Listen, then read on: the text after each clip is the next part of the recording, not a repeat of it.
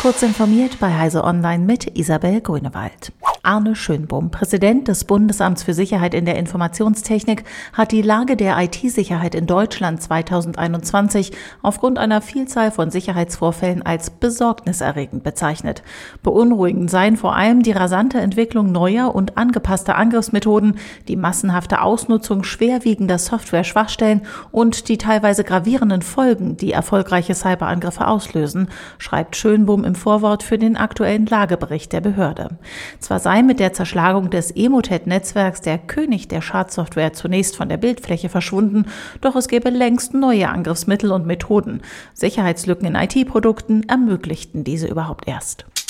Chirurgen in den USA haben einer hirntoten Patientin erfolgreich eine Schweineniere eingesetzt und beobachtet, wie sie zu arbeiten begann.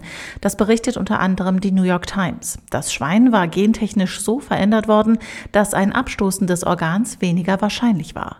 Das stellt einen großen Meilenstein dar auf dem Weg, eines Tages tierische Organe für menschliche Transplantation zu verwenden und so die Warteliste für Spenderorgane zu verkürzen. In Deutschland standen im vergangenen Jahr 7308 38 Menschen auf der Warteliste für eine Spenderniere, während weniger als 2000 Nieren transplantiert wurden. Im südafrikanischen Kapstadt wurden auf Ersuchen des FBI acht Männer verhaftet, die unter anderem Frauen in den USA um umgerechnet fünf Millionen Euro betrogen haben sollen. Über Social Media oder Datingdienste hätten sie Kontakt zu den Frauen aufgenommen und eine scheinbare Fernliebesbeziehung aufgebaut.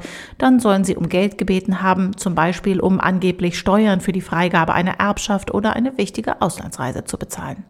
An den Ermittlungen waren das US-amerikanische FBI und Interpol beteiligt. Wer sich für Apples neue AirPods der dritten Generation interessiert, sollte beachten, dass sie nicht zu allen Geräten vollständig kompatibel sind. Ältere iPhones, iPods und iPads fallen aus der offiziellen Kompatibilitätsliste heraus, obwohl die AirPods 2 mit ihnen noch arbeiteten. Laut Apple benötigten manche Funktionen der AirPods 3 iOS 13 oder iPadOS 13. Diese und weitere aktuelle Nachrichten finden Sie ausführlich auf heise.de.